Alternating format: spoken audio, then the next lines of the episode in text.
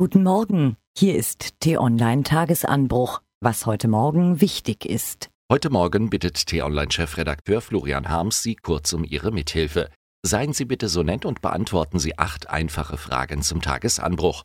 Sie helfen damit, das Angebot weiter für Sie zu verbessern. Was war? Nach der Bluttat in Texas mit 26 Toten und 20 Verletzten rätseln die Amerikaner über das Motiv des 26-jährigen Täters.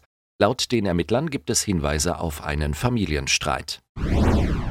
Die Paradise Papers bewegen die halbe Welt. In zahlreichen Ländern werden die Enthüllungen über die Steuertricks von Firmen, Politikern und Superreichen diskutiert. Das Material ist so umfangreich, dass man schnell den Überblick verlieren kann. Der T-Online-Redakteur Stefan Rook hat einen hilfreichen Überblick verfasst. Gestern hat T-Online-Chefredakteur Florian Harms beschrieben, wie Markus Söder sich in der CSU langsam aber sicher auf den Chefposten hocharbeitet. Nach der Lektüre des Textes von T-Online-Redakteur Peter Riesbeck stellt Florian Harms fest, zumindest in den Disziplinen Arglist und Hinterhältigkeit kennen sich die Christsozialen bestens aus.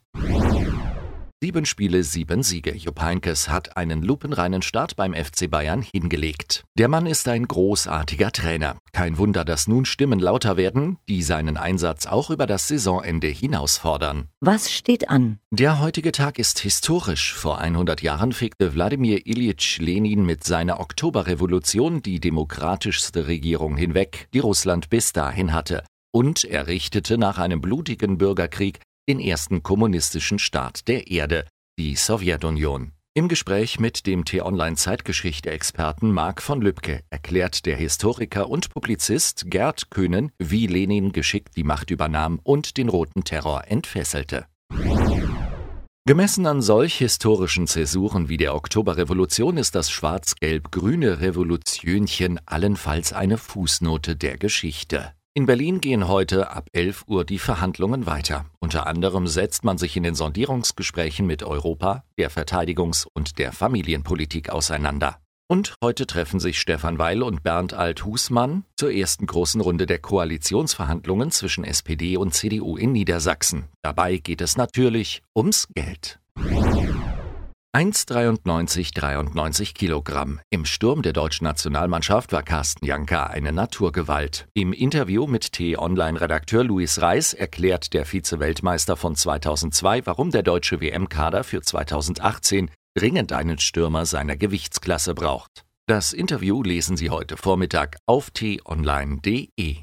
Was lesen? Wenn dieser Tage über ARD und ZDF als Staatsfunk gesprochen und geschrieben wird, sogar von Journalisten, dann könnte man meinen, es gäbe die DDR noch. Das Weltbild des rechten Randes sickert in den Mainstream, die Idee der Lügenpresse leid. Das erste Wort von Babys ist meist Mama. Da schmelzen Mütterherzen. Aber warum ist das eigentlich so? Eine ganz sachliche Erklärung dafür gibt es unter t-online.de.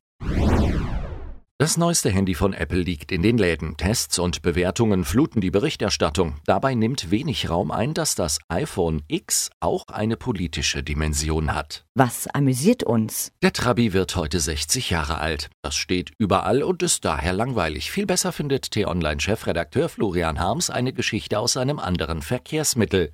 In Japan hat der 22. Taifun der Saison zu heftigen Verspätungen der Schnellzüge geführt. In Asien gibt es den Shinkansen-Schnellzug. Dort werden Verspätungen in Sekunden gemessen. Reinigungstrupps haben nur wenige Minuten Zeit, die Züge wieder auf Hochglanz zu polieren. Um ganz genau zu sein, sieben Minuten. Das Reinigungsvideo dazu gibt es auf t-online.de.